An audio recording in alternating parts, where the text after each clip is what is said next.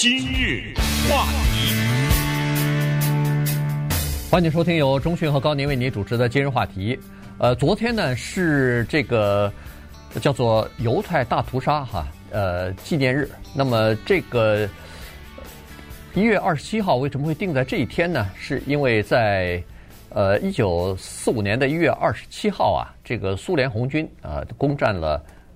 呃，这个波兰，然后解放了奥斯维辛集中营啊，所以呢，呃，就把这一天呢定为这个犹太人纪念这个大屠杀的纪念日。在这个上个星期啊，呃，一整年一个星期都在纪念，就是这个这个活动吧，让大家不要忘记这这段沉痛的历史哈，因为。呃，在第二次世界大战当中，犹太人被杀了非常的多哈，这整整个的种族灭绝的这种行动呢，持续了很长时间。所以呢，今天我们就利用这个时间呢，跟大家来介绍一本书，然后来讲一个人。嗯，这是一个重要的话题。其实昨天我们已经安排讲了，但是因为 Kobe Bryant 的去世，我们昨天把节目呢就向他致敬了哈，把这个话题就挪到今天了。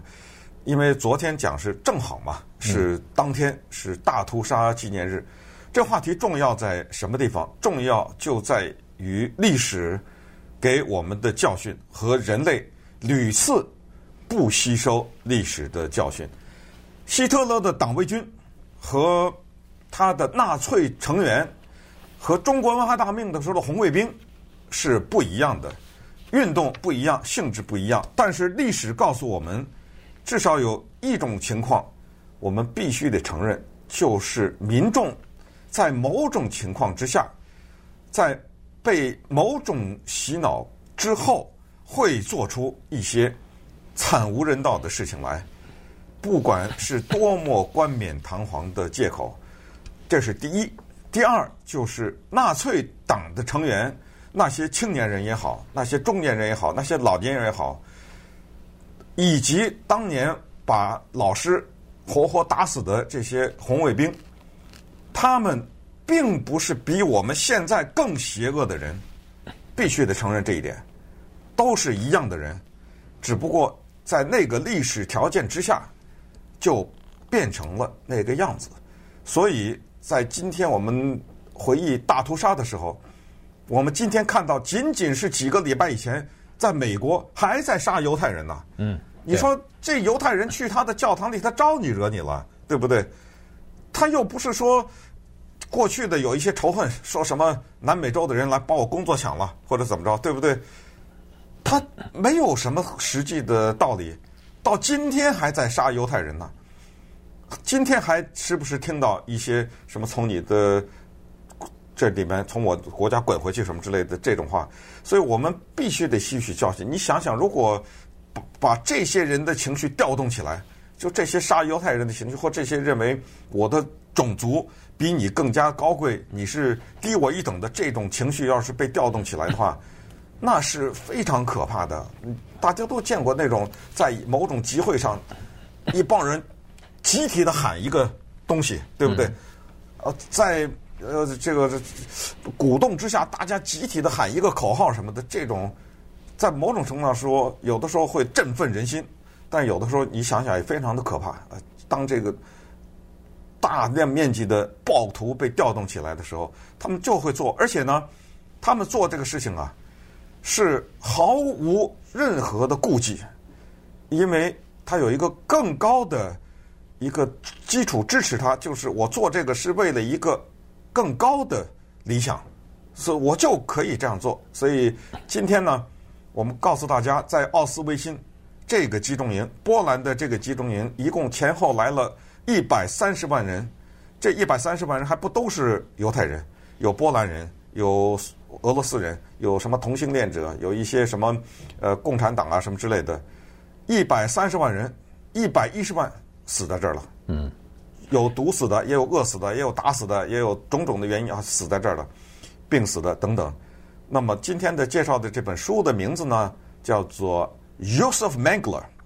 Josef Mengler 是一个人的名字，他就是在奥斯维辛这个地方呢，一个主要的军医，他是沾满了鲜血。那这本刚刚出版的新书呢，给了我们对那个时代和那个人一些新的了解。对，奥斯维辛集中营大家都听说过哈，这是在波兰的一个呃一个集合体哈，它是由四十个集中营和灭绝营所组成的。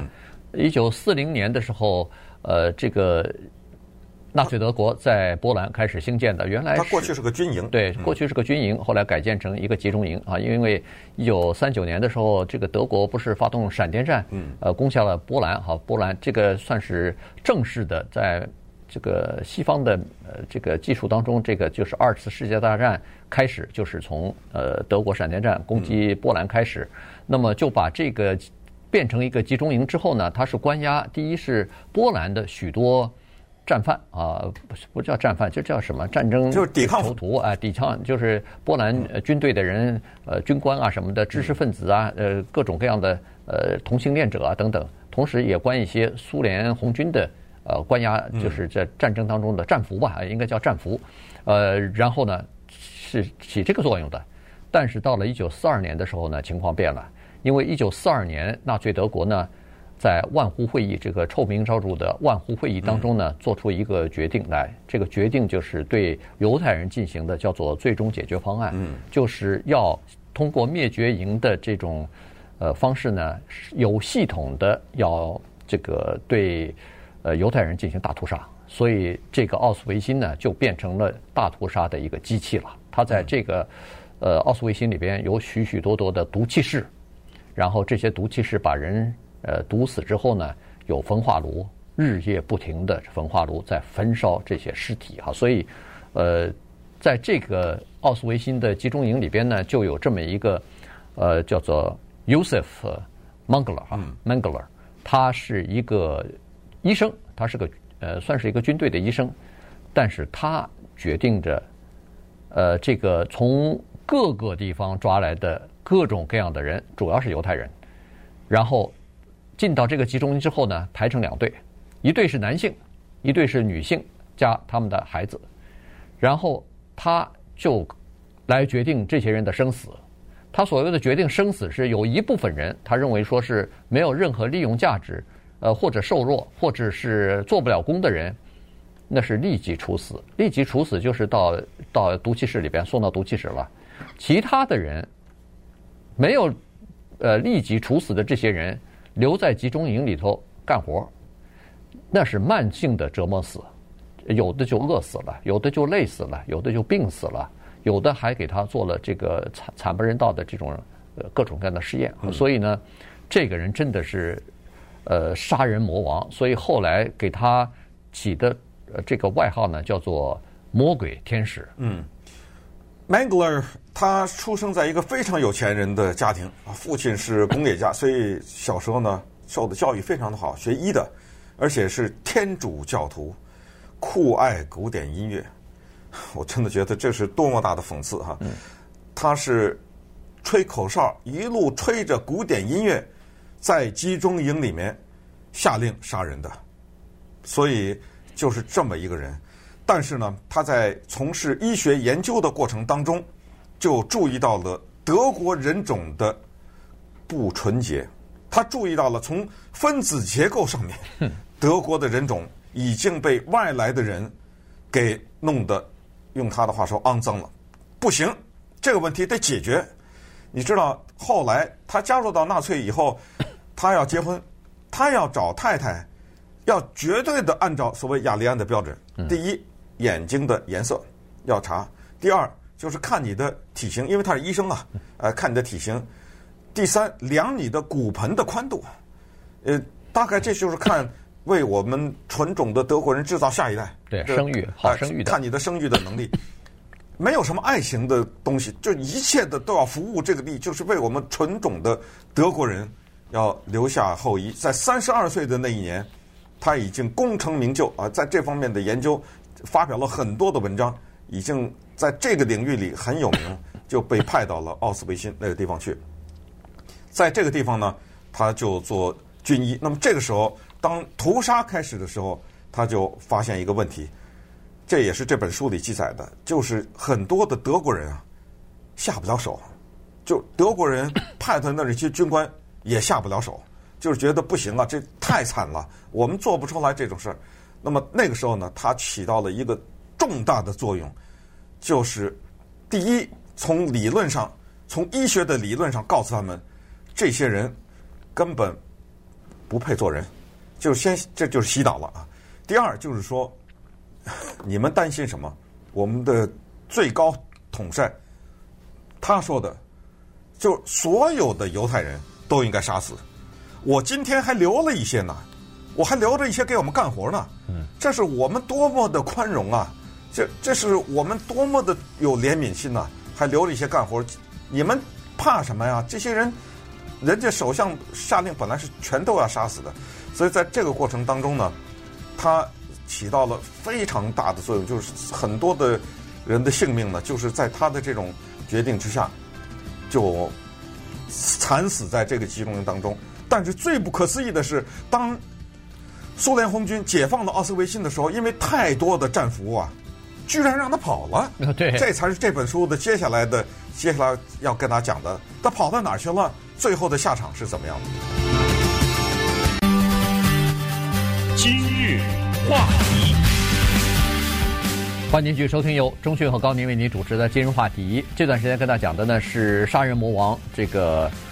Yosef Mengele 哈，他是在奥斯维辛集中营的一个军医啊，结果没有想到，在这个地方呢，他可能直接在他手里头死的人超过四十万，呃，其他的还不包括他说点头的让这些人送到毒气室的这些人哈，所以呃，这个人是杀人魔鬼。那么在一九四四年大概六七月份的时候呢，他接到命令了，说。这个战争的进展啊不妙，要赶快加紧处置这些犹太人。所以呢，他要他得到命令是在接下来的三个月里边，他要杀四十三万呃犹太人。然后他真的就一个一个就是这么一个几一批一批的进入到这个毒气室里边杀害哈。三到一九四五年的一月份的时候呢，苏联红军就打到了这个波兰，那个时候。他仓皇的就收拾行李要准备逃跑，但在逃跑之前还炸毁了两两三个这个焚化炉啊！他是怕落到美国人的手里边这个焚化炉，于是呢，他居然就逃跑了。在逃跑的过程当中，当然后来就被美军给抓住了。嗯。但是那个时候的这个德军的战俘啊太多了，他又是一个穿着德国军服的这么一个人，所以呢。当时也没有现在的什么呃面孔识别的这种技术啊，所以呢，一看一般来说党卫军的人是不能放掉的。他是党卫军的人，但是呢，他不知道为什么手臂上没有纹身啊，没有像其他的党卫军一样都有一种标志，他没做这个事情。就是在呃左下臂的下面有一有一个有一串数字。对对，他没有。于是呢，人当然人家也不知道他是这个奥斯维辛的一个医生哈，所以呢。真的就把他给放了，他真的是逃跑了。逃跑了以后呢，在德国隐姓埋名，在一个农场里边待了三年。三年之后呢，辗转的就跑到了南美，嗯，跑阿根廷去了。呃，我们也知道很多的德国的战犯都跑到南美了，阿根廷啊、巴西啊，都跑到什么这些地方？巴拉圭啊这些啊，对。后来以色列的情报机构非常厉害，因为以色列。那绝对是，这是血仇要报啊！后来挖出了很多最著名的这个 Adolf Eichmann，呃，后来被以色列的情报部门给找到啊，什么之类的。这些呢，有机会大家到网上去搜一下，有很多特别好看的电影，电影哎，特别好看的电影，就是找怎么挖出这些人来的。那这个 Mangler 呢，这个不知道该怎么说他哈，这我不想用幸运这两个字，但是他还真的在某种程度上算是幸运。在以色列、在美国、在多国的配合之下呢，最后是顺藤摸瓜呀，终于在一九八五年的时候找到他了，就知道这人住在哪儿啊，什么回事儿？呃，因为他辗转的后来就跑到巴拉圭去了嘛。嗯。他为了不被抓住，还做过一次毁容的手术，就是对，把整个面孔都给毁了，就这样改变了。但是，一九八五年找到他的时候，他已经死了六年了。他在一九七九年的时候死了。嗯，他游泳，游泳的时候呢，中风啊，还是心脏病啊，死了以后呢，在水水里漂了漂到哪儿去了？漂到另外一个国家去了？没有没有，他是在对、呃、对，他就是漂到岸上了，飘到岸上来了。那所以当时呢，还好没有火化，就把他的尸体啊给埋了。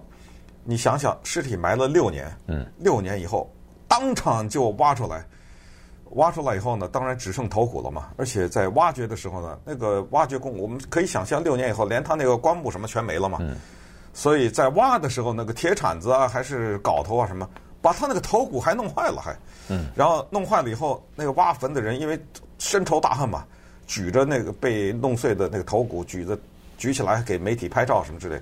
不过后来呢，又经过了七年呐，才把那个什么 DNA 啊，什么这些东西对起来，然后用叫做面孔恢复术，就是我们看到一个人的头骨，再把他生前的照片。对照，然后用这种对照起来，才证明这是他。嗯，对，所以呢，他并没有真正的被处死啊，并没有真正的被抓回，也没有被审判，对，被审判然后被处死，而是他自己在游水的过程当中，呃，自己死亡的。不过他在逃亡的过程当中，日子也过得并不舒心啊，因为你可以看得出来，他有一次差点就被抓住，嗯，因为以色列的那个特工人员。呃，跑到南美洲去抓，那是抓谁啊？另外，Eichmann，哎，Eichmann，Adolf Eichmann，对，顺便就想把他也一起抓掉的。结果他可能事先听到这个风声之后呢，逃跑了，或者是不在，好，所以没把他抓住。呃，你听他，你看他那个毁容，就知道他已经惊弓之鸟啊，害怕的不得了。然后，比如说他父母亲的葬礼啊什么的，他都没法出席。他兄弟的这个葬礼，哎，没法出席。那都在德国呀，哎，对，他他他不敢去啊，对啊。呃，同时呢，他一口牙齿已经烂得一个不剩了，嗯、不敢去看医生去，因为大家都知道，这个牙齿 对牙齿是最容易啊，牙齿的这个记录是最容易能辨认一个人的，嗯、因为你这个骨头可能会腐烂，但是最后的那个东西可以根据这个牙牙齿来决定。好，所以他也是在逃跑的过程当中是担惊受怕，一会儿跑到。巴拉圭去，一会儿又跑到这个巴西的那个圣保罗旁边什么的，反正就是呃躲躲藏藏，像过街老鼠一般呐。嗯，呃，一九七九年他死的时候呢是六十七岁。那他后来呢，刚才不是讲的是连太太的骨盆都要拿尺子量吗？嗯。哎，他后来结婚两次，但是呢，他的孩子到后来也不知道他到哪去了。直到后来有一天他还活着的时候啊，他孩子在南美找到他了。按照他自己后来跟身边的人说，你说这个人他有意思，他在活着的时候写了大量的日记，他还写了本小说呢，嗯，还写了本自传体的小说呢，所以他有大量的笔记记录自己生活。他有一段就是记录他的儿子质问他，啊，说你从小就教育我们说犹太人这个种族是低人一等，呃，他们智商很低啊，什么之类的。他说不对啊！他说后来我长大以后，我发现他不但不智商低，我们比比我们还聪明啊！你怎么能解释这个问题？然后你过去杀了这么多人，你有没有后悔？现在知道就是他到死都没有一丝一毫的悔意。嗯，他到死的时候都认为我们德国的这个人种是最优秀的。我很遗憾没有能够完成我的研究的事业，能我很遗憾没有能杀死更多的犹太人。